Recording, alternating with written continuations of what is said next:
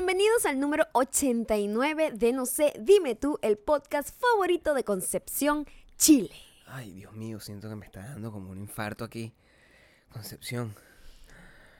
Ay, Concepción, Chile. ¿Puedes respirar? Lo podré conocer en algún momento. No podré sé si superar este día. ¿Llegarás ahí? Aquí puedo escuchar precisamente lo que me pasaba. ¿Ves? Mira, escucha.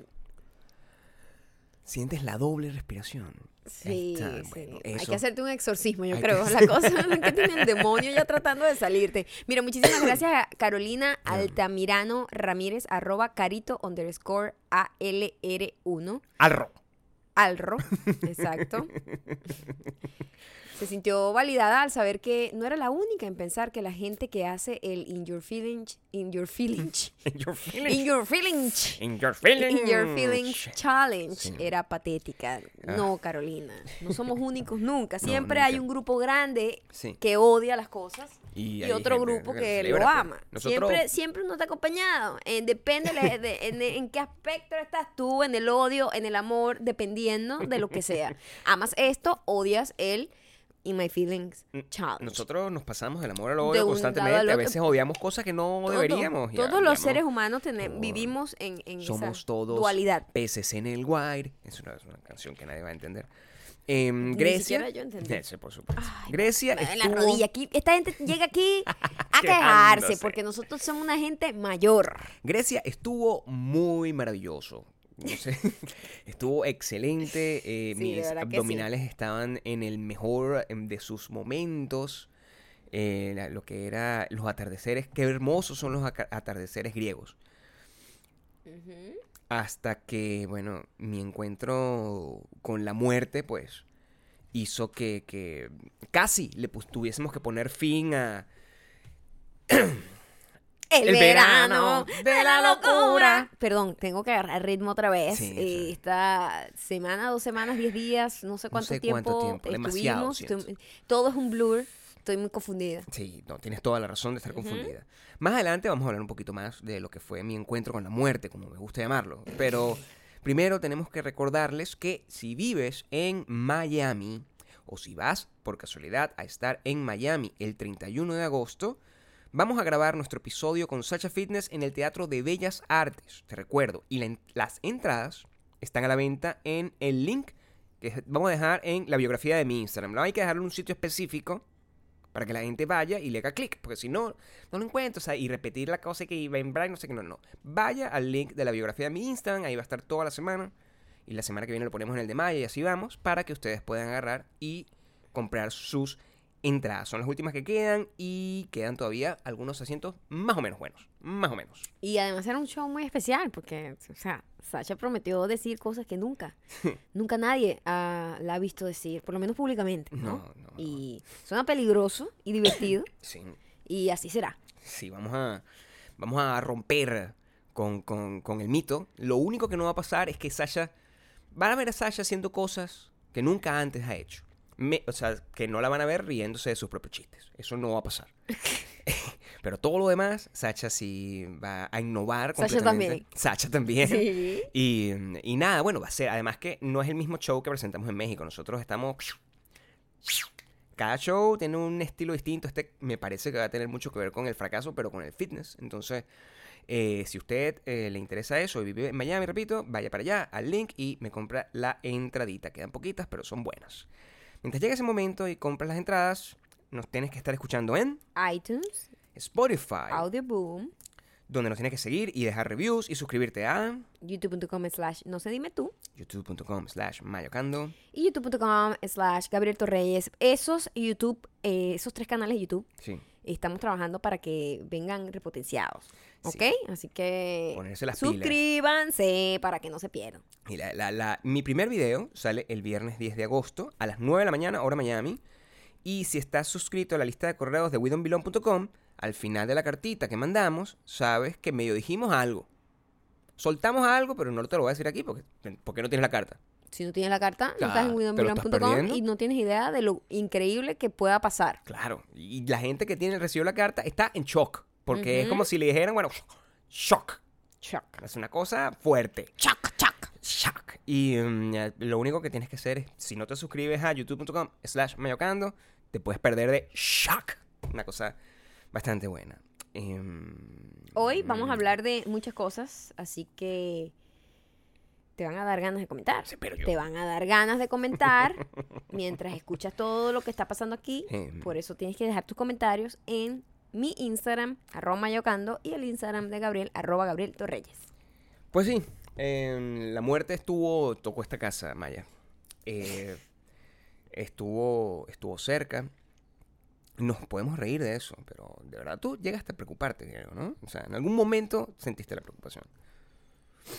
Pregunto yo. Ah, es que tú eres muy llorón. Muy, muy, muy, muy. Si te duele algo o te, cu- cualquier cosa, eh, eh, te pones muy, exageras mucho, exageras mucho. Es como, no te creía. Te creía solo el 50%. Al principio no me creías, al principio tú decías cualquier cosa, pero en algún momento te, yo te vi preocupada. Tú no me puedes decir que no estabas preocupada. O sea, pero lo normal cuando alguien está Mm. enfermo, puedes tener gripe, no sé, un dolor de cabeza, lo normal. Bueno, eso no me parece para nada normal cuando empezaste a decirme posibles diagnósticos. O sea, ahora eso es una angina, te estás Yo te- muriendo. ¿Sabes para qué te doy yo esos diagnósticos ¿Para qué me los das? exagerados? ¿Para qué me los das? para que tú mismo te autoanalices y sepas qué tan exagerado estás haciendo. Para eso te- yo te digo, mira, te está dando un infarto. Que es una posibilidad. Ya va, es una posibilidad. A todos, no, pues bueno, mucho cuidado. Yo- Ajá, A todos nos puede dar un infarto. por supuesto. Y con tantas angustias, tantos problemas, los infartos son posibles. Y a la edad, sobre todo la- el golpe, la edad. El hay gente que le da infartos jovencitos Sí, también. por supuesto, ¿no? Pero yo te digo todo eso para que tú veas el gran rango de posibilidades que hay para que tú ubiques tu dramatismo en esa escala y digas, coño, no, esto no. Entonces tú mismo te ubiques, tú mismo te ubiques, no yo, sino que tú mismo te ubiques. Para eso yo te doy los diagnósticos más graves para que tú bajes. Fíjate que yo no, no, en, Es nunca una pensé. técnica, ¿eh? Agarren la ese tip porque es una buena técnica. Los hombres tienden a exagerar muchísimo cualquier molestia. Uno, mira, Gabriel, uno como mujer Ok. está preparada para aguantar dolor y sobrevivir y pasar como si no pasa nada. Uno Sí. todos los meses tiene un montón de cambios Es hormonales y pasa por un montón de sufrimiento, algunas en una escala más alta que otra, le tiene, tiene la menstruación. ¿Tú sabes lo que es tener que sangrar una vez al mes? ¿Tú sabes lo que es que tu cuerpo sangre una vez al mes? Terrible. Que te duela la columna, No que te duela el vientre, te duele Sí. la cabeza, estás hinchada, estás de mal humor, te duele la cabeza. Y uno aprende a vivir con eso todos los meses de tu vida. Entonces, a uno le da gripes y cosas, eso es, eso es un chiste. El cambio, el masculino hombre es una no, cosa El nefasta, hombre ¿no? no, no sufre nada. No, el hombre no, sufre nada. Las mujeres paren, yo no he parido, pero digo, las mujeres paren. Entonces, Imagínate después que una mujer de pare, dolor, tú te imaginas después que pasa por ese proceso, no solo parir, sino tener un muchacho, nueve meses, los vómitos, la vaina. Nueve meses y eternamente, ¿no? Por Ay, supuesto. no, no, que dale Claro. teta, que le duele la teta, que, le, que, le- que se le sangran los pezones. No. Entonces, le da una gripecita, mira, la gente continúa, no le importa. En cambio, el hombre está muy cómodo, no tiene un sufrimiento sistemático, regular en su vida. Entonces, cuando le viene una gripecita o cualquier cosita, exagera. Y ergo, tú. No, bueno, yo es, es público notorio que Ah. yo soy una persona eh, sumamente hipocondriaca. O sea, eso es un hecho. Eso nunca lo he ocultado. Además, es, es una cosa que yo eh, asumo, pues, en realidad. O sea, y, y muy pocas veces, vamos a tomar en consideración que yo muy pocas veces me enfermo. La verdad. O sea, yo Sí. siento una gripecita. Somos bastante saludables Sí. en esta O casa. sea, nosotros, ya, afortunadamente, llevamos una buena alimentación, este, tenemos ejercicio regularmente, y salvo cuando si pasara una cosa así horrible, pues que de repente a uno viene como un virus loco y uno lo enferma, no sé qué, y recuerda, el gobierno de los Estados Unidos lo sabe, nosotros somos 100% libres de enfermedad venérea, además. es cierto. Importante Hay registro. a registro físico de eso. Entonces, em, eh, normalmente a mí me viene una gripecita y yo me tomo una, una medicinita ahí que además es homeopática, es que se llama. O sea, ridículo. Gabriel lo que se come son como unos caramelos de azúcar Pero que dice, si usted se toma esto y, si, y, y imagina que se le quita la gripe, usted se le va a quitar. Pero funciona. Yo sé, esta eso, familia, yo sé eso desde que me está dando como una gripe hace miles de años ya. Me estaba dando una gripecita el día antes de que, noso- que no- nosotros nos íbamos a Argentina, me acuerdo, por primera vez. Y me estaba dando una gripecita y yo eh, me compré esa medicina, me la tomé y yo aguanté en Argentina en pleno así otoño como el mejor. ¿ah? Sin ningún tipo de... Y de- sigue comprando eso, que solamente, en realidad son como unos mini caramelitos. ¿Tú sabes esos caramelitos que venían? como- Escúchame, pero, escúchame. Yo te voy a decir cómo son los caramelitos para que la gente se No, imagine. pero son buenos. En Venezuela, yo no sé, esto de alguna manera debe haber pasado en todos los países latinoamericanos porque Mm. nosotros somos así, montunos a nivel de continente. Claro. Había, una, había unos dulces improvisados, artesanales, que se inventaba la gente para vender a los niños, que eran unos pitillos. Pitillo se llama Una, una pajilla. una pajilla, ¿qué más español, le dicen? un popote en México. popote. Palabra me da mucha risa. Que popote Dame suena un a popote pupú ahí. muy grande. Un popote Eh, un popote. Te comiste el eh, popote. pásame un popote, no, gracias. No. hashtag dame No, no, popote. no, dame- Ya va, hashtag dame popote, por favor. Ese es el hashtag del día de hoy. por de ahora ahora. en adelante, ese Por es el único hashtag que importa. hashtag dame popote, a menos que salga uno mejor. Eh, y Bien. lo rellenaban con unas pelotitas que usan para decorar tortas. Ok. Que son unas pelotitas como lluvia de Por colores. supuesto, yo sé cuáles son esas que era pelotitas. literalmente Sí. azúcar con colorante Sí. que tú te comías. No era azúcar granulada, te estoy hablando de pelotitas chiquitititas de caramelito como eh, que le echan a la lluvia de cosas. Entiendo, entiendo. Pero entiendo. Redondas, no las que son larguitas, ¿no? Exactamente esa misma estupidez que vendían metido en un debe popote. ser- debe ser lo mismo, debe ser lo mismo. Es lo que te venden en una vaina con un nombre que es que no es, que es impronunciable. La importancia del marketing, porque el hecho de que sea una cosa que se llame oxilucachayum, una, No o una cosa así por el como estilo, griega. eh, Ay, hablando de Grecia, Epa. suena como griego. Suena como griego. Suena como griego. eh, te da como una, una, una, una sensación. Pero bueno, yo creo que eso es lo que, la, lo que es la homeopatía. Yo no sé muy bien lo que es la homeopatía. Yo ni siquiera sabía que era homeopático. Yo fui que te lo dije. Exacto, por lo que yo siento, fíjate tú, que es importante que si yo me tomo eso y yo creo que me hace... eh, eh, Eso es lo que me imagino que es la magia de la, homeopatía, como rezar. Es lo mismo, o sea, tú agarras y sientes que eso te ayuda de alguna forma y si te ayuda, por suerte, bueno, entonces el Bueno, pensamiento sabes positivo... que ni siquiera funciona, es que pues. te ayuda, es que no te iba a dar gripe y tú No. le estás atribuyendo tu suerte de tu salud No a sé. un pedazo de, cara- de azúcar en un Una con un nombre pretencioso Sí, metido en una capsulita. Una persona con, que tiene seis años sin, sin que le dé gripe, porque cada vez que se toma eso no le da, o una de dos, o soy un mutante y Ya tengo control sobre mis años síntomas. sin gripe es una pequeña exageración. No, bueno, que o sea, no te haya dado tan fuerte como ahorita, pero es que la edad es así, Gabriel. Una Pero lo- gripecita te tumba cuando ya, estás va. anciano. Eso es lo otro que yo decía. Yo lo que yo tenía ahorita no era una gripe. Yo no sé No qué te dio. Yo te voy a decir lo que es. A Porque ver. yo después. eh, Lo bueno cuando uno tiene una cosa de esta. Unos síntomas de este tipo. Y es una cosa que te lleva al borde de la muerte. Es que te pone a pensar en. en, en- es que te pone a trabajar como si fueras un detective, tratando de entender, porque además eres pobre. Entonces, en no, nuestro y en caso. un país en donde tú pierdes la casa Claro. por una O gripe. sea, en nuestro caso yo decía, mira, o sea, yo no puedo, yo puedo, puedo estar muriéndome aquí, pero si fuera un infarto, al final, solamente en el momento de que sea un infarto, llévenme al hospital, porque si no, nos van a cobrar mil millones, de, como nos cobraron otra vez, mil dólares por darme una, una- una aspirina, y eso no me lo voy a volver aspirina, gente. a No estamos exagerando. calar Exacto. en mi Por eso ustedes dirán, pero bueno, porque no fueron al médico. No. Porque aquí es una exageración para cualquier estupidez. Es Entonces yo, ten- por eso yo le decía a Gabriel, bueno, eh, ¿es esto o es esto? Sí, exacto. De- define tú de verdad tu nivel de dramatismo y afortunadamente... Yo eh, lo tomé con bastante seriedad, o sea, no, no, no dije, llévame, llévame, por favor, me estoy muriendo. No fue así. Por eso supe que no te estabas muriendo. Bueno, Pero también sí lo tuve estabas bastante peor que nunca. Sí. Y, y bueno, nada, le hice unos tecitos. Me consintieron, eso sí. Este, Me bueno, dieron unos yo tenía que pararme y ver si estaba respirando. Varias así veces como no la gente con- cuando tiene niños recién nacidos, así puede decir Sí. está respirando. Este, El, el- la porque sí, además sí, ya sí. Gabriel normalmente tiene problemas para respirar. Por supuesto, con esta narizota no entra suficiente aire. Debería no entra. entrar más. No entra, no entra. Ese es el gran problema que yo tengo. Haciendo la ingeniería hacia atrás, mi conclusión fue simplemente que yo... eh, hace mucho calor en LA. Está haciendo mucho calor en LA. Sí. Y uno, marginal, tiene un aire en el cuarto. Que Y- Gabriel Marginal se lo pega en la cara. Entonces, si tú yo llego Se lo todo pega en la sudado, cara. yo llego todo sudado así después de una angustia, si estoy viendo televisión así en la sala, sudado, en chorros, desnudo, una cosa horrible, grabando el podcast, desnudo, una cosa nefasta. Me meto en el cuarto Me pongo el aire en la cosa y me quedo dormido así. Cuando, evidentemente se me trancó el pecho. Eso es lo que yo sumo, que fue una Sí. bronquitis. Sí, te di una cosa bien loca. Lo que me... Igual, bueno, poco a poco. Pero ya, ya, ya estás bastante mejor, ya puedes respirar. Sí, o- hoy al y ya no toses, porque No, le prohibí exacto. prender el aire como varias noches seguidas porque él quería, con el pecho trancado, prender el aire y ponérselo en la cara. Porque si no, no es que tengo calor. Coño, pero tú lo que quieres es morir. Ahí está, Ahí está. ahí está. Te llamé la ambulancia. Ahí está. acaso. Te llamé la ambulancia. No, mira, esa gente, eso están ¿Viene para buscando... Están buscando la... ah, no, Señor, yo no fui. Ok, se fue.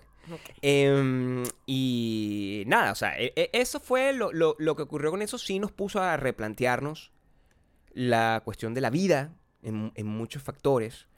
Em, logré sobrevivir, no sé exactamente cómo qué pase al final de este podcast, si seré hábil para poder cantar, Sí, como he cantado siempre, porque no- no Todavía no, tengo estás voz. full recuperado. no tengo. y no voz. deberías abusar de la suerte de que te estás recuperando. Pero no- vamos, ya lleg- eh, pasaremos ese puente cuando nos estemos enfrente.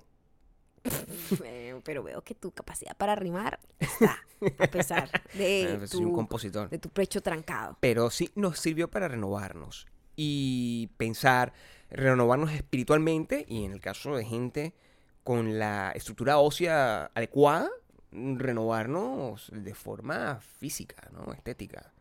Sí, bueno, yo para los que no han visto mi Instagram, que maldita mujer a todos ustedes, porque que, que- que es este abuso aquí disfrutando de mi hermosa voz, pero no me quieren ver, no me quieren ver. Eh, me corté el pelo y me corté el pelo.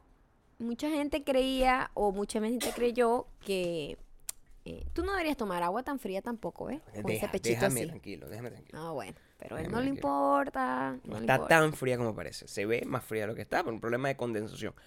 No te lo voy a explicar en este momento. Vamos a, ya pasaremos ese puente cuando lo tengamos enfrente. Ay, vas a seguir con esa frase Bueno, ridícula. pero es que me gusta. No, supéralo. Me gusta. ¿Sabes quién dijo eso? Tom Cruise. Para que lo tenga como... Ok. Y eh, mucha gente creyó que es que me había pintado el pelo de un color. Y es que en realidad lo que hice fue quitarme. Ya, yo había dejado que mi pelo creciera y yo parecía una mujer. Bueno, parecía no, era totalmente representada una mujer venida menos, que no se había hecho las mechas como por seis meses o siete meses. Qué difícil. que fue entonces yo dije, ok, yo voy a dejar que esto siga ocurriendo para que cuando yo me lo corte cortito, que ya yo tenía pensado cortármelo cortito desde hace más de un mes o dos meses, eh, ya yo me saque el tinte, yo quiero mi color, mi pelo natural y disfrutar de la libertad que te da tener tu pelo natural sin ningún trabajo químico. Es tu pelo. Claro, Tu pelo. cuando me lo corté, todavía quedaron como unas pequeñas puntitas solo en la parte de arriba. Así unas pequeñas puntitas. Y mi excelente peluquera decidió, porque yo no quería pintármelo, y yo, coño, pero es que yo no quiero un tinte, yo no quiero un tinte, que fastidie un tinte, y no me quiero pintar todo el pelo. Entonces ella dijo, vamos a ponerte un toner, y me puso un toner para, porque, oye, parecía un tigre, con una raya amarilla, así que no tenía sentido, Es ¿no? toda una clase de estética que yo no esperaba que, que viniera y Eh, eh, aprovechenla. Sí, sí. Entonces yo Mm. cuando me cuando me lo me, me lo va a poner y me dice, esto no es tinte, tinte, tinte, es decir, que se va a, a ir cayendo, tienes que venir otra vez para ponértelo.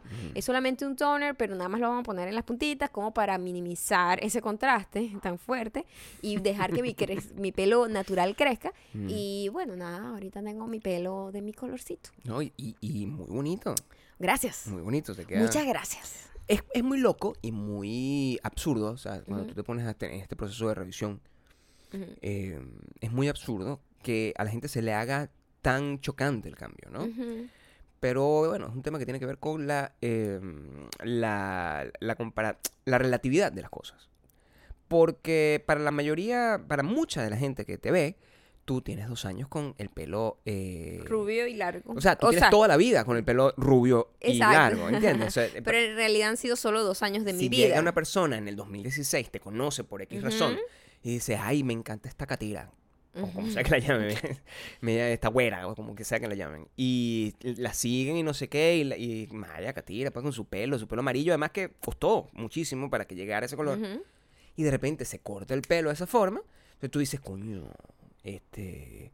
No, me, me- espérate ahí, me cortaste la vaina. No, no me gusta cómo te queda. Eso me pareció muy gracioso. Claro. Pues el 99.9% le ha encantado a mí. Yo creo que, honestamente, de corazón te lo digo, yo que he tenido una cantidad incontable de tipos de corte de cabello corto, colores. eh, he tenido colores fantasía, he tenido todo el rango de, de- de rubios, todo el rango de castaños.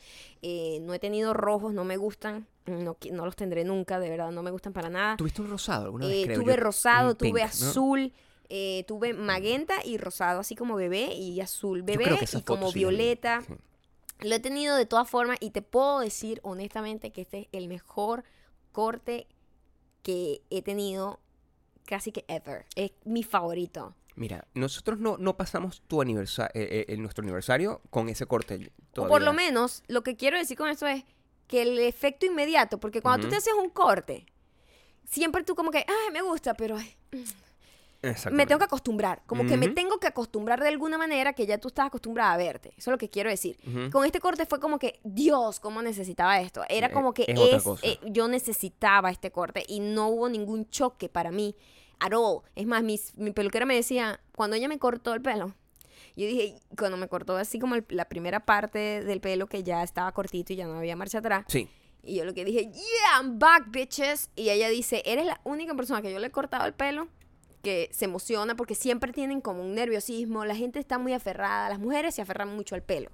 Culturalmente educadas a, que, a que forma parte de su feminidad. Entonces sienten que dejarlo ir es como, es como que está dejando ir una parte de su feminidad.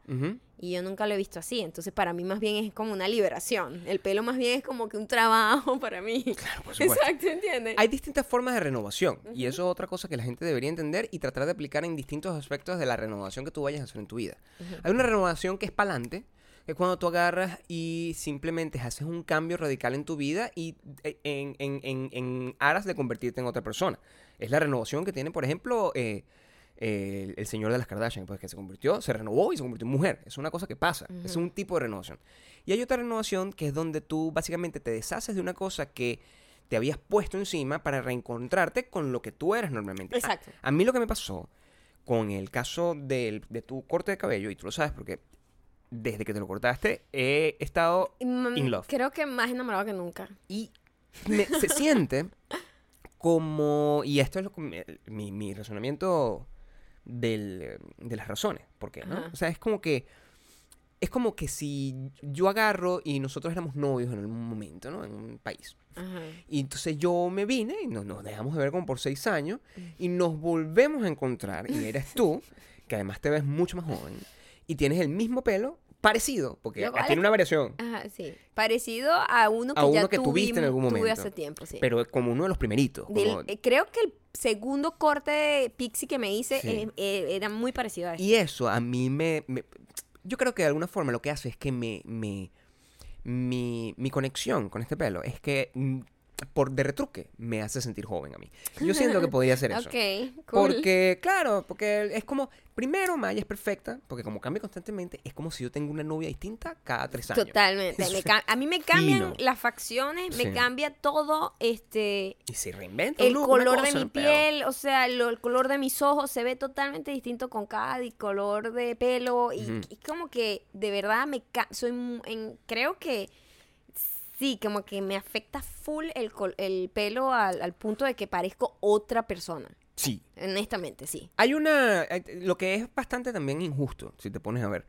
Eso es muy bonito desde el punto de vista de que uno es pareja y, y, y tener ese, e- esa capacidad, ese, ese, Camaleónica. ese- claro, porque Para te- mantenerte ahí, eh, pues emocionado. siento que tengo un catálogo de opciones de mujeres distintas a lo largo de mi vida, ¿no? Si yo agarro, si yo agarro Gabriela ha tenido como 500 novias 500 conmigo. novias o contigo. O sea, si, si tú agarras un montón de, de fotos tuyas y, te, y lo pongo así, es que estas son todas mis novias, la gente le puede decir, oye, pero se parecen bastante una a otra, Sí. pero son distintas. Sí. Eso es básicamente como una sensación. Pero lo injusto es que uno como hombre.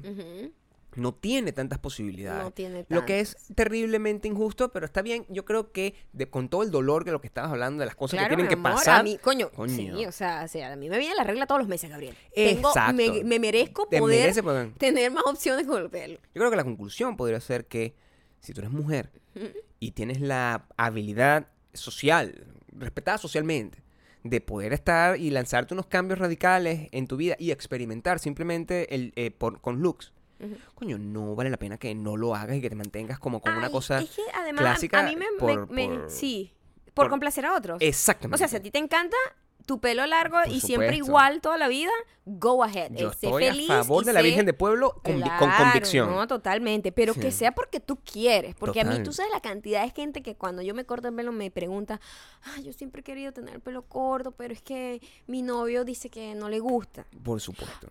Horrible. No tienes la idea, no tienes idea de la cantidad de mensajes que me llega. O, ay, a mí me encanta eso, pero mi familia me dice que yo soy muy... mira estos mensajes tan dañinos que hace familias. Eh, pero mi familia, mi mamá me dice que yo soy muy fea para ese pelo. A la mierda, o sea, no, bueno, nada. ¿Para qué la pariste? O sea, o sea, qué manera de decirle a alguien algo, a lo mejor que a lo Qué mejor, a lo mejor no, porque ah, obvio, hay cortes que a lo mejor no le van a la gente. Yo creo que el corte no es que le va bien a una gente o no. Yo creo que, que hay gente que lo puede llevar y otra gente que no se siente tan confiada de llevarlo. Porque, por ejemplo, para ponerte un ejemplo, cuando Miley Cyrus se cortó el pelo, en teoría, ella con su cara cachetona y como redonda, en teoría es una cara que no le favorecía mucho, pero ella lo llevaba con una gran actitud y se veía increíble. Claro. Y pasa muchísimo. o sea, personas que dicen, no, yo soy muy rellenita. Yo he visto personas rellenitas con pixies que se ven increíbles también. Pero depende es como, como lo lleven, ¿no? Entonces, pero a mí me da mucho dolor ver tanta gente que está como atrapada en qué dirán, en qué me, cómo me van a ver, cómo me van a percibir, que me, que me dicen que soy, que me veo como una lesbiana, que me, di- que me dicen que me veo marimacha, que me, que, que mi novio no le gusta, entonces como si es que el novio está empatado con el pelo. Entonces yo, eso, esas cosas así como que eh, a- abre la conversación. Cada vez que me corto el pelo cortito, abre la conversación y me da mucha risa que mucha gente, como tú dices, que me tiene conociendo desde hace dos años para acá, cree que yo he tenido el pelo rubio y, lar- largo, entre comillas, pues, o sea, como que co- aquí, al hombrito, pues. Eso ha sido lo más largo que yo lo he tenido como en los últimos 10 años. Ujú. 12, 13 años casi, Sí, lo más largo. Lo más largo. Este, yo siempre lo he tenido cortísimo, he pasado por todos los cortes cortos y me, me llamó la atención también cuando alguien me dijo eh, eh, lo, lo del color también, ¿no? Porque mucha gente no sabe que, que este es mi color realmente. No, claro, porque es difícil. Tenían mucho tiempo sin ver mi color Repito, Si realmente. tú ves una persona, solamente la estás viendo en la punta del iceberg. pues, Ah, entonces no- claro. no, conoces todo lo que está detrás, no conoces toda la historia. De repente es como, como- o sea, la, la, la, la que era mujer de Hugh Grant en algún momento, que ahorita está en una serie que se llama The Royals, esa bicha tenía una cresta cuando era modelo, tenía una cresta así punqueta, así, que la gente no- se imagina que es una mujer súper elegante y lo sigue siendo. Pero tenía una cresta en aquella época y es- son, son vidas, la gente tiene como Claro. distintas... Pero a mí me da risa como que, oye, te queda bien ese color. Eh, es mi color. o sea, es como, es como- yo entiendo lo que quieren decir sé. y muchísimas gracias, los amo. Eh, He tenido un 99.999% de que le ha encantado el corte. Siempre hay un 0.00001 ¿Qué, que dice, gusta? Ay, no, pero es que este pelo no me gusta. Me gustaba más el rubio. Pero bien. bueno, está bien. Entre gustos y colores, ¿no? Lo que sí, pero, sí. pero me da risa que digan, ese color te queda bien. Pero si es que, ¿cómo no te va a quedar bien? Cualquier color con el que usted nazca, a Se usted le queda, que te queda bien. Claro, ese es tu Por pelo. Lo que, lo que también da, un poco de, de- de- de risa es notar la, in- la, la incompetencia natural del ser humano como... yo- yo- estamos teniendo un problema, la, la sociedad, como para establecer las relaciones correctas entre dos cosas totalmente distintas. Por ejemplo, la gente te ve y analiza que tu pelo es como otro tipo de corte de pelo, porque la gente como que no puede diferenciar Sí. que existen distintos tipos de cortes de pelo. Mira, vari- las variaciones del pixie Lo que es muy son jodido. casi infinitas. sí. Es muy jodido de entender porque cuando tú agarras, yo entiendo, yo a veces la veo y a veces no la veo. A veces tú agarras y te ponen, mira, el personaje de, de- de- de no sé qué cosa, el, demodelo, el demoledor, el Ujú. no sé qué vaina, el demoledor, la, la comiquita esta de Disney. Y lo pasan y sí, había un momento de tu vida donde tú tenías ese pelo con esa pollina y no sé qué, pero que te digan, que te lancen una foto de esa persona en este momento de tu vida no tiene Sí, absolutamente, no, absolutamente nada que no, ver. No, es muy loco. Y la gente... Pero la gente no ve la diferencia. No, porque la gente tiene como. la- yo siento, científicamente podría ser que la gente tiene como una. Una. La manera como la gente ve es sin detalle, sino en general. Exacto. Entonces, cuando me ven a mí, por ejemplo, y ven, ah, bueno, tienes una barba y unos rulos. Y unos lentes. Entonces, Es una barba y unos rulos. Entonces, es esta persona y cualquier persona huevón. que medio encaje con esas tres características Sí. van a decir que es idéntico a ti. Una persona, un- en estos días una niña hermosa, ella, eh, super diamante, 100%, nos mandó una foto. Nos mandó una foto y la foto que nos mandó eh, le, le decía, oye, estos son ustedes dos. Mira, yo te voy a decir lo siguiente. O sea, el, Ya va, quiero aclarar esto. hermosa Antes, y linda antes- dije que antes de que entres a tu furia. No, no voy a entrar en furia. Ella nunca dijo, renovado. ella nunca dijo, hey, se parece a ustedes. No, no, no. Estos son ustedes. Ella en su mente dijo, Mm. estos son ustedes porque esta foto, estos son ustedes, yo sé que son ustedes. Exactamente. Confírmame, por favor. Eso, Eso- fue lo que ella dijo. Y eso no me indignó de la manera como me hubiese indignado antes, porque yo, he yo repito, he renacido. Después de haber tenido un encuentro, con, un encuentro con la muerte. Pero mm, el, eh, lo que, lo, ¿Cómo lo que eran me, las personas que lo estaban me en generó foto, en exceso curiosidad es que ni siquiera en mis momentos más oscuros yo he tenido la misma estructura corporal de la La persona misma que estaba tomando la composición corporal. Claro, y entonces, y, y, y, y, y, mm, la- tú en tu vida has tenido la misma composición, ni el mismo color de piel, ni el mismo color de pelo. Tú en tu vida has tenido el pelo rojo Marieta Santana. Como Jamás en jamás vida. en tu vida. Marieta rojo Santana, Rihanna, pues el rojo Rihanna ese que es como Rojo un así, cerro encendido. eh, cerro prendido, que se dice.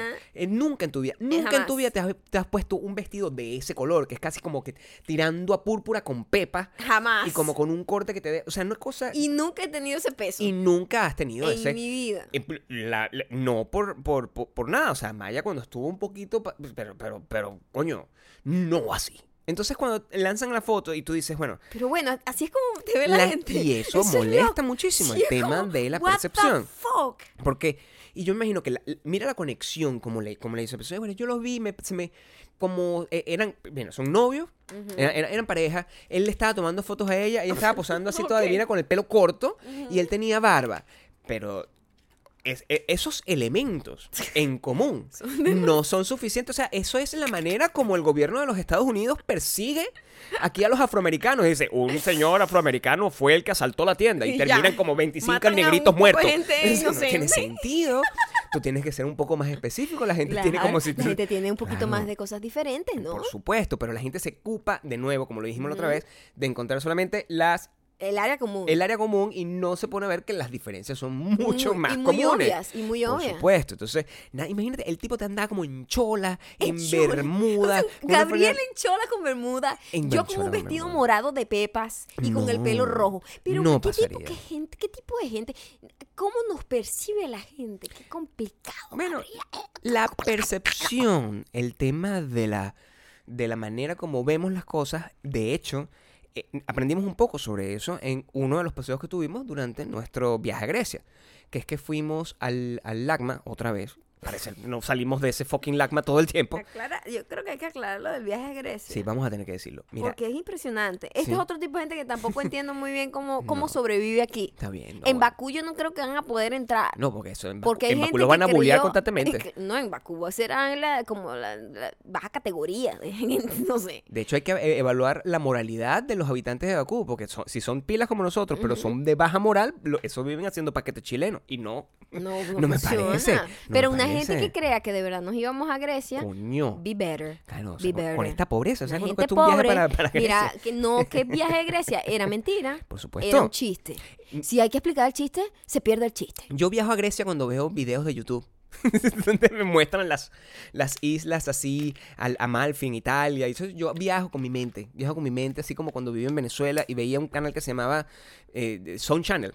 Que yo nunca, mira, Maya y yo nunca habíamos Gabriel, te fuiste lejos. Pero bueno, mira, un momento de nuestra vida, que ha sido la mayor parte de nuestra vida, que nosotros no viajábamos porque éramos muy pobres. No teníamos eh, pasaporte ni siquiera. Y la manera de que viajar, y así viaja la mayoría de la gente, no te creas que no. Claro, La para mayoría de la eso gente viaja en televisión así, ay, ojalá yo algún día pueda ir y pasar por esas islas griegas en mi vida. O sea, una gente que piensa así, o sea, suena como una vieja, pero ese es, el- ese es mi yo interno. Y mm, eh, nosotros a Grecia queremos ir. En realidad nos- yo quiero ir eh, y, A está- Roma. y, y va a pasar en Público algún momento. Eh. Roma, Roma. Más Roma que Grecia porque la comida me gusta más la italiana que la, grie- que la griega. Sí, bueno, a mí me encantan las dos. O sea, vamos al Mediterráneo. Para eso tienen que pasar muchas cosas, eso no es el momento, pero digamos que Grecia es un estado mental donde, donde estás aprendiendo culturalmente y relajado del resto de las demás personas, declamando tu propio espíritu. Eso es Grecia para nosotros, es un lugar irreal. ¿Ok? Pero eh, en el lugar real fuimos al LACMA, que queda en Los Ángeles, en nuestra ciudad de siempre. Y Que ya que gratis para la gente de ley. de ley. Y ya que estamos hablando de la percepción, podemos hablar claramente de la exposición que estaba, que es una exposición que yo estaba piqui, piqui, piqui para ir y al final valió la pena. Valió la pena. Valió la pena. Eh, la, era una exposición. Ya nosotros hemos visto todo lo que está en el ACMA. Sí, mil claro, veces. De hecho, si escucharon el episodio donde hablamos que sin querer entramos sin pagar. porque es gratis para la gente de ley los días de semana. Pero los fines de semana sí hay que pagar. ujú. Y mm, fuimos específicamente por esa exposición que era como una exposición de 3D. Ujú. Que era como la historia de 3D. Y el, El- el funcionamiento del cómo funcionaba. Una explicación, bueno, como son las exposiciones, ¿no? Que son muy didácticas y como que te enseñan y tú, y son interactivas en este caso. Tú eh, te daban unos lentes, Que te los te podías a daban varios casa, lentes, ¿eh? te daban los lentes típicos estos de azul y rojo Ujú. y los lentes que se usan ahora en el cine, que son como unos, como unos Raven. Sí. ¿Sabes? Que son como unos lentes modernos O son como unos lentes de bono del 97. o de un ciego. Exacto. O como lentes de ciego. Falta el perro ahí para que... Así que tengo un bastoncito. Exactamente. Y eh, te regalaban eso, o sea, estaba incluido pues con lo que tú pagabas. Ujú. Y también tenían otros tipos de lentes, los más como los primeros, el inicio del 3D, que eso eran como Los clásicos, por los lo que vintage. estaban ahí, que no era para que te lo llevaras, sino para que tú vieras cómo funcionaba y te explicaban cómo funcionaba. Y una cosa que aprendimos que Ujú. muy nos llamó mucho la atención es que el inicio del 3D lo que hacían era aprovecharse de ese punto ciego del ojo que nosotros hablamos hace unos episodios atrás. Y entonces confundir y tener como dos imágenes en una y esos dos puntos ciegos de alguna manera sumergían esas dos imágenes en una y hacían que se viera en relieve la imagen. Lo cual me deja loca porque eran las dos imágenes exactas, Gabriel. Eso a mí me dejó loca. Eso, eso yo no lo sabía. De hecho, la gran pregunta que tú hiciste fue si colocamos dos morochos. Ahí llegué yo a la conclusión, mira, si ponemos dos morochos haciendo exactamente lo mismo y ponemos este lente, ¿puedo yo verlos de repente en 3D? Por ¿Mm? ejemplo, ¿Mm? por ¿Mm? ejemplo. La- la- la- lo otro que aprendí y me llama muchísimo la atención. Morochos pero, son gemelos, por cierto. pero tiene completo sentido. Claro, Ajá. morocho en Argentina es otra cosa. Sí.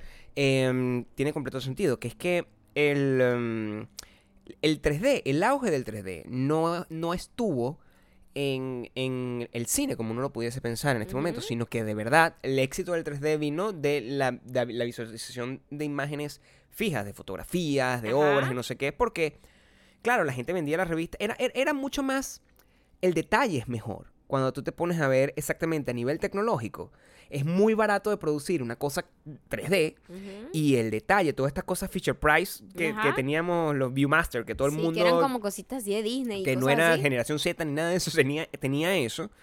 Eh, eso y que los paisajes se verían increíbles, eso era muy compelling. O sea, la gente se podía volver loca con, con eso y todo el ingreso del 3D y la, de la tecnología se han seguido haciendo cosas 3D hasta el momento. Vimos un libro de Queen que estaba buenísimo y tenía, te regalan los lentes para que pudiesen ver las cosas. Lo que me llamó la atención es lo avanzado que era el 3D desde hace tanto tiempo. Pareciera ser una tecnología moderna, o sea, como nueva, ¿sabes? Y tiene demasiado tiempo. Cuando vimos películas como del año, una cosa que nos encantó, porque había una parte de la exposición en donde veías películas, ¿no? Eh, varias películas, hacían como una recolección de películas desde que inició en el cine, que creo que fue en el 50 y algo. En el 50 y pico. sí. seis o algo así. Y cuando vimos eso en 3D, yo no yo ni sabía, oh, mira, mi ignorancia total, no tenía conocimiento de que había películas 3D en el año 56, desde el año 56. No, nadie, nadie o sea, es una vaina que yo, what the fuck. O sea, Pensé que eso era una vaina de los 80 para acá. Tiene sentido ¿Verdad? porque, la tuvo tecnología es allá. revival en los 80, Sí, claro. ¿cierto? Yo vi películas, yo vi eh, eh, yo, o sea, Tiburón 3 Ajá. en 3D. Tiburón 3, 3D.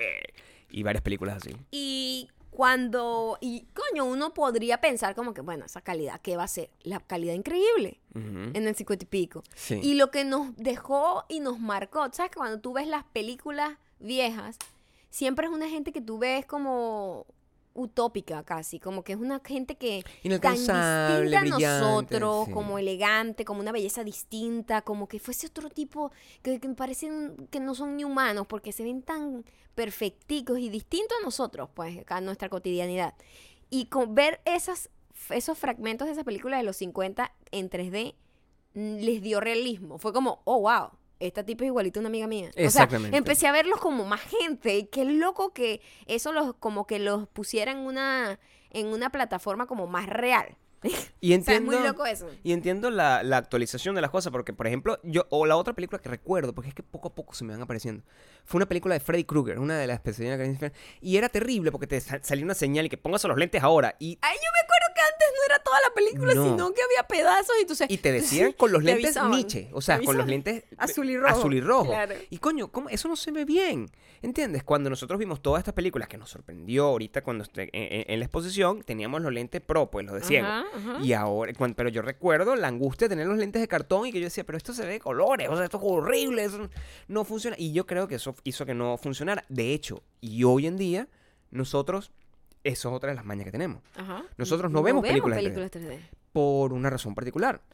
Mm, Primero, Es por el exceso de efectos. es la culpa del cine, no O es la culpa del es efecto. como está hecho, no Sí. es la tecnología, es No es la tecnología, Es el abuso del efecto de, de tirarte las cosas en la cara, de- del movimiento excesivo Es de la cámara, que lo que hace es marearme. Por O sea, supuesto. es un fastidio. Es el, el, el- efectismo del cine que hace que nosotros, ay, qué fastidio ver una película donde está di- di- diseñado para que te pegue, no sé, un sable de luz en la cara y tú te asustes. Todo el tiempo. Coño, tu madre. Pero o todo sea, el tiempo, como que demasiado. Una gente que fue a Disney y, y se marea montado en una, en una, en una estrella. No era una estrella, una- era una montaña Una rusa. gente que se- no quiere meterse en el cine y que lo agiten de esa manera y que lo no. no Ya no pasamos quiere- por esa experiencia No quiere ese proceso. Nos echaban agua en la cara.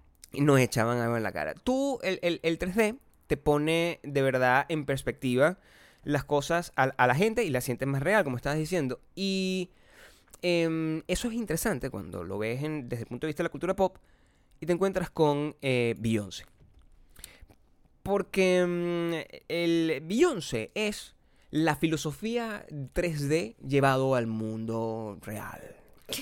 Es una persona que mm, es inalcanzable, es todo eso, pero ella misma Intenta hacerse se, cercana. se, se reinventa Ajá. como un personaje Co- cercano. cercano, cotidiano, cotidiano. normal. Tan cercano que puede encontrar puntos en común Claro. con esta gente que encuentra puntos en común entre un par de gordos y nosotros dos. Exacto. Un par de gordos emo. Sí. un par de gordos. Coño la madre. Sí. Maldita mujer. Yo siento que existe eh, una conexión y una teoría importante para la ciencia en entender lo que está detrás, la psicología deconstructivista de Beyoncé. ¿Qué es lo que pasa con Beyoncé estos días? Bueno? Beyoncé, que es la reina del mundo. sí. Mira lo que pasó. Vogue, eh, la de la británica, puso en la portada a Rihanna. Y el director de esa Vogue es un negrito. Y ella, di- él dijo, mira, yo la- no- sin duda la primera va a ser Rihanna. Y ella es la portada de septiembre De allá. Y la Vogue de acá dijo, vamos a poner a Beyoncé. Exactamente. Vamos a hacer este mes bien negro. Y agarraron a Beyoncé y Beyoncé dijo, ok, de pinga. Mira Beyoncé. La importancia Mi- de ser Beyoncé. Mira, la importancia de ser Beyoncé y Beyoncé, eh, yo no creo en esto de los signos, pero si tuviese que creer, Beyoncé es Virgo igual que nosotros. Bueno, El nivel de control freak que es Beyoncé Es me hace recordar a lo loca que estoy yo. Exacto. Y ella dijo, ok, de pinga, yo voy a hacer la portada de tu revista, pero yo voy a tener control absoluto de todo lo que se haga ahí, del fotógrafo, de la ropa que se va a usar, de qué se va a decir. Voy a ver si te doy entrevista o no, ¿eh? Todavía no sé. todo Este, las leyendas son de ella. Es como que escribió todos los captions. todo, todo lo que se va a decir de mí, lo digo yo. Sí. Jodido, Y- ¿no? y- arrechísima. Ah, Jodido. Yo quiero tener ese poder. Y le, y, y le dijeron, ok, sí, de pinga. ¿Puedes creer que Vogue nunca en 120 y pico de años Había tenido un fotógrafo tenido negro. un fotógrafo negro que hiciera la portada? Eso Es una vaina absurda. Lo que de- eh, justifica positivamente el, el capricho de Beyoncé. Porque cuando tú lo ves No es así- capricho. Me parece muy a eso me refiero. O sea, cuando tú lo ves por encima, tú dices, ay, bueno, que, pero qué tipa tan diva y no sé qué. Pero cuando tú ves que ese son el tipo de acciones eh, que un que, talento. que pueden hacer un gran cambio. un, el tipo de acciones que un talento tiene en sus manos para, el poder que ella tiene, ¿lo aprovechó? para hacer un statement, eso es lo que lo hace importante. Porque si tú eres un talento como tal y solo te importas a ti mismo y no quieres dar ningún tipo de transición hacia nada, tú, ay, sí, bueno, que te- tómame la foto, o sea, no te pones tan ladilla con ese tipo de cosas, o si te pones ladilla, te pones ladilla simplemente como pa- para ladillar, no porque tienes un fin ulterior. Es decir, Ay, no, mira, de verdad, yo no como carne, yo lo que quiero son ensaladas, es un fastidio, eso no genera ningún tipo de cambio real. Cuando, cuando mi héroe, Morrissey, agarra y obliga a que la gente del fucking concierto no pueda vender perro caliente, porque el- cuando él toca, la vaina toda tiene que ser Vegana. vegana. Entonces tú dices, coño, verga. Este, Qué eso, no, eso no afecta realmente nada, porque esa gente sale de ahí y va a comer carne, igualito. O sea, le va a seguir gustando la fucking carne, Steven. Pero esta tipa, al, a Beyoncé, al establecer ese tipo de reglas y, y que sea, com- e influir de, de alguna forma en un, en un trabajo de arte como es la September Issue de una revista de moda más importante, de una revista de moda más importante del mundo, sabe que está generando un cambio porque Es histórico. es la manera como la cultura pop funciona. O sea, tú tienes a Beyoncé presentando un- el primer fotógrafo negro y la competencia de Vogue va a decir, bueno, ahora tenemos que agarrar y tener toda una edición hecha por foto. Y, y- y es una bola de nieve que Ah, es tú sabes positiva. que la Vogue, la Vogue eh, británica ya, ya hizo una edición solo negra. Qué genial. Sí, porque es que el director es, es un negrito y yo creo que es primera vez que eso pasa. Bueno, que el- que, Entonces, el director y- de Vogue Inglaterra sea un negrito es maravilloso. eh, decimos negrito con mucho cariño, por Claro, cierto. porque negrito es mi Este, sobrino, el así cual, decimos a mi sobrino. el cual hablaremos después porque ya tiene novia y es un tema que me duele en el corazón con esta edad. Nos duele, nos afecta.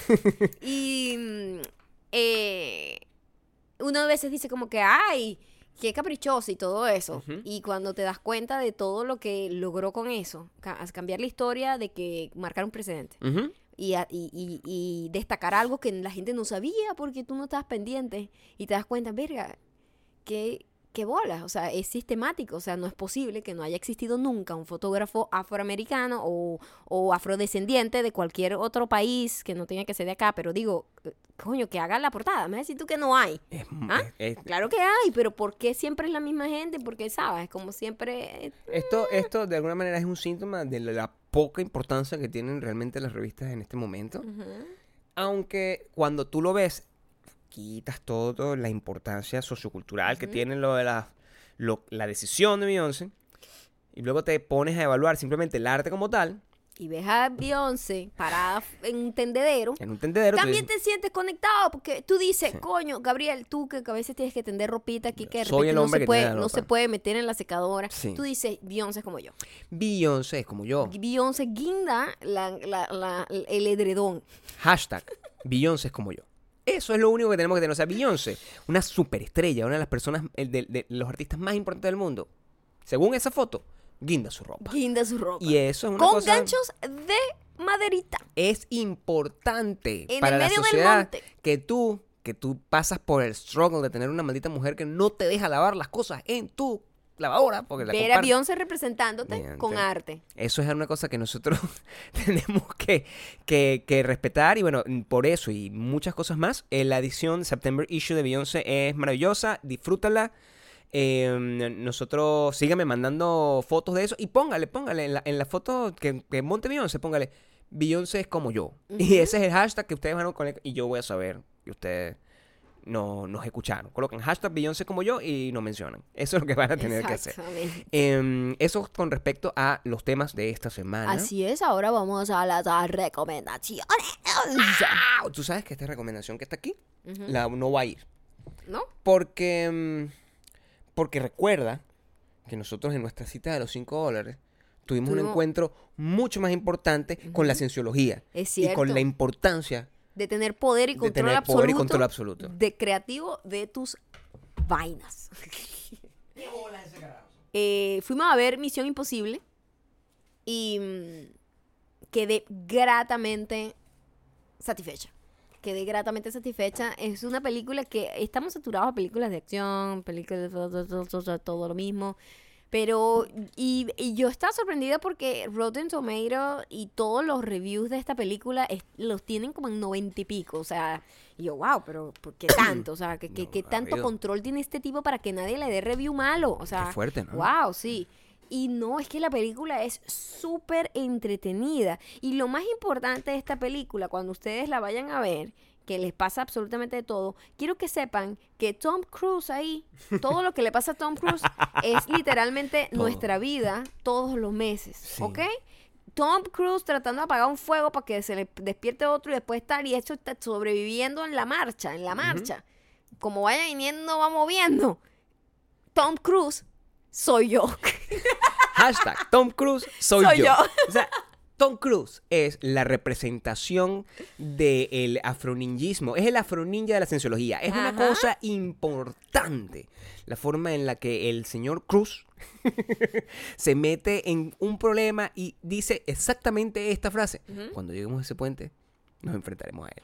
Eso es, eso es literalmente. Es una persona que está resolviendo constantemente. Eso tiene que ponerlo a vivir con mucha angustia. Claro. La película es buenísima y de hecho me puse a pensar en, en que de- nosotros hemos visto todas las misiones imposibles Todas. Es impresionante. desde que estamos juntos. Así de poderoso es ese tipo que de alguna u otra manera tú vas a ver la película. Nosotros que somos Y- una gente que eh, oímos, de- huimos de ese tipo de películas. Sí, no es nuestra película favorita, pero siempre hemos visto todas y salimos siempre gratamente Siempre nos entretiene. Es una película de entretenimiento y la han definido como eso. Eso es el cine, o sea, es Ujú. súper entretenida, está muy bien hecha, te mantiene así como que para arriba, para abajo y no está overdone, o sea, como que las- las peleas y esas cosas no es el, así como que, ay, ya, pues, qué fastidio. No llega a ese punto y No, es, está muy bien escrita y dirigida, yo creo.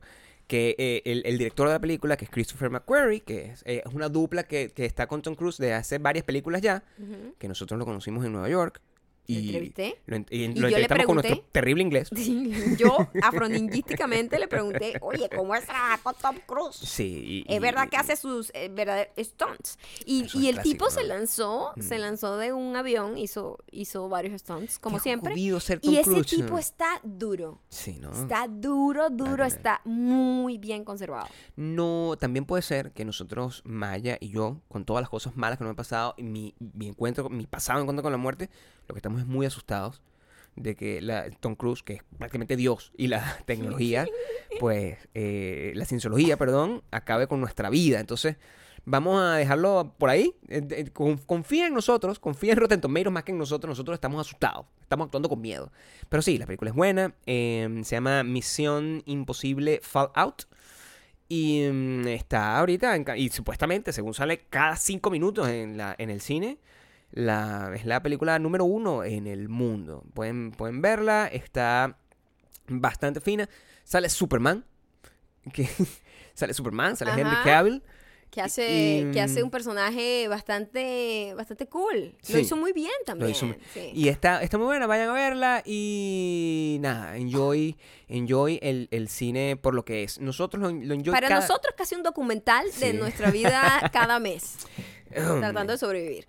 Eh, ahora vamos con los, la parte favorita de todos a los superdiamantes, los comentarios. Ok, em, vamos a esto. Vamos, eh, yo voy a, como hemos venido haciendo, yo voy a recitar los mensajes y de ahí sacamos algunas eh, Sí, voy a... melodías. me disculpo antemano porque, como enti- entiendan, mi, Ay, mi, que viene el drama. mi capacidad pulmonar se ha reducido por esta enfermedad salvaje que me atacó. Pero yo estoy aquí por ustedes. Ok. Ok, este mensaje llega gracias a Von V LZ. Von V LZ. Soy una maldita mujer que voy atrasada en el podcast.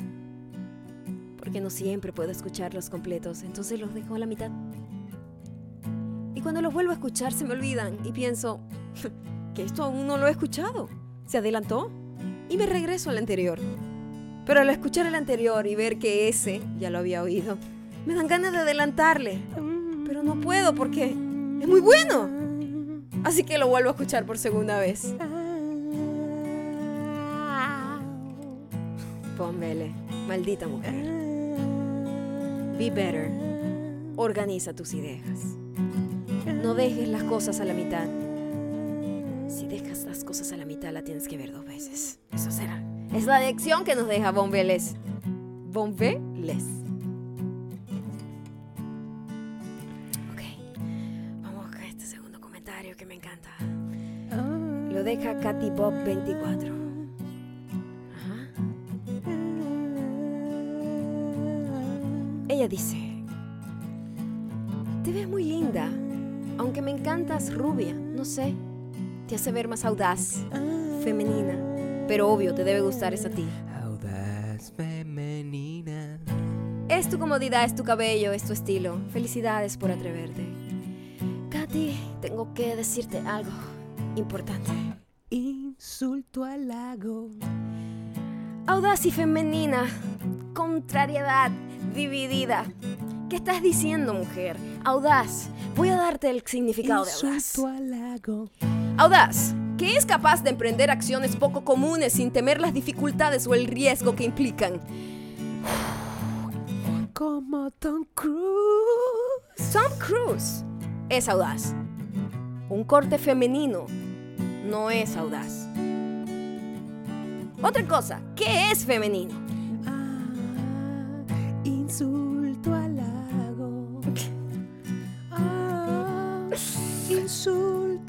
Vamos a ver qué dice qué es femenino. Femenino, que tiene órganos para ser fecundado. Te voy a decir algo, tengo totona, soy femenina. Insulto al lago. También se le puede decir como mujer, femenino, mujer. Ya que no tengo un pene, te puedo decir, soy mujer. Insulto al lago. Está bien, los insultos al lago son siempre bienvenidos, dan buenas temáticas de para hablar, pero por lo menos apréndete las Maya palabras. tiene totona. Y soy muy audaz. De hecho, tú misma lo dices acá. Me encanta que te hayas atrevido a no verte femenina. Totona. Totona. Entonces, gracias por felicitarme por ser audaz, pero aprende tus ah, términos. Audaz no era la palabra. Insulto al lago. Audaz. Oh. Oh.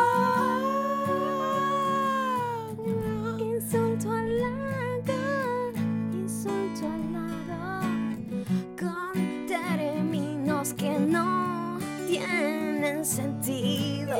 Insulto al lago. Insulto al lago, diciendo que un pelo que tienen las tías es más audaz y femenino. Y femenino. Y femenino. Y audaz. Este último mensaje llega gracias a Insulto. para Juan de E A coño cambia eh, tu nombre para Juan para Juan Totona. Vaya a tener totona.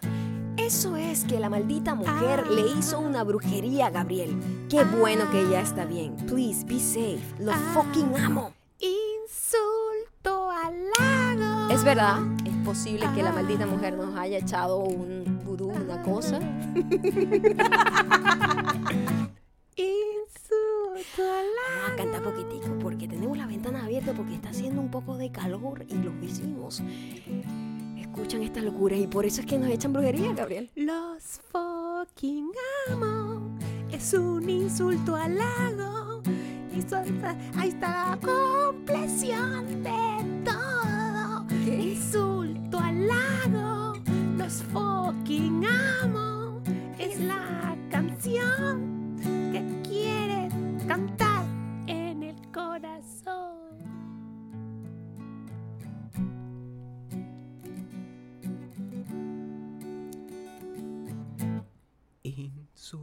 Insulto al lago. Cuando vayan a insultar, a halagar a alguien, si es que lo hacen y son unas malditas mujeres, escojan un término que exprese lo que quieren decir. Porque que- quedas como una persona loquita. ¿Ok? Tú no le dices a alguien, felicitaciones por atreverte a hacer algo tan distinto. Y después, antes te veías más audaz. It doesn't make any sense. Para que vean, no me importa el mensaje, me molesta el error. El uso de la palabra. Insulto al lago. Esas son las cosas con las que yo tengo que vivir. Que lo que me molesta no es el insulto al lago, es, es la escogencia errónea de la palabra. Coño, escoge bien la palabra si me vas a insultar. Ese insulto que viene de tu corazón viene desde la ignorancia. Insulto, pero es halago. No entiendes qué significa la palabra audaz. No la uses nunca más. La palabra audaz, no la uses nunca más. Pero igual los fucking amo. Muchísimas gracias por haber llegado hasta acá. Los extrañamos demasiado, más que ustedes a nosotros. Eh, Maya tiene totona. claro que sí. Claro que sí. La he tenido toda la vida. La totona audaz. Súper audaz.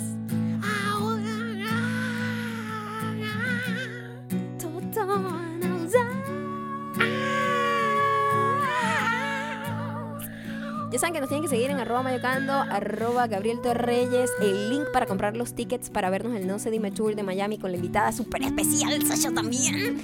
Eh, va a estar en la bio de Gabriel, pero nosotros vamos a dejar fotitos para que ustedes pueden, pueden, pueden, puedan dejar todos los comentarios y usen los hashtags que hoy usamos acá. Insulto, halago. Totona audaz, insulto al lago. Los Totona fuckers audaz, amo, yeah. audaz.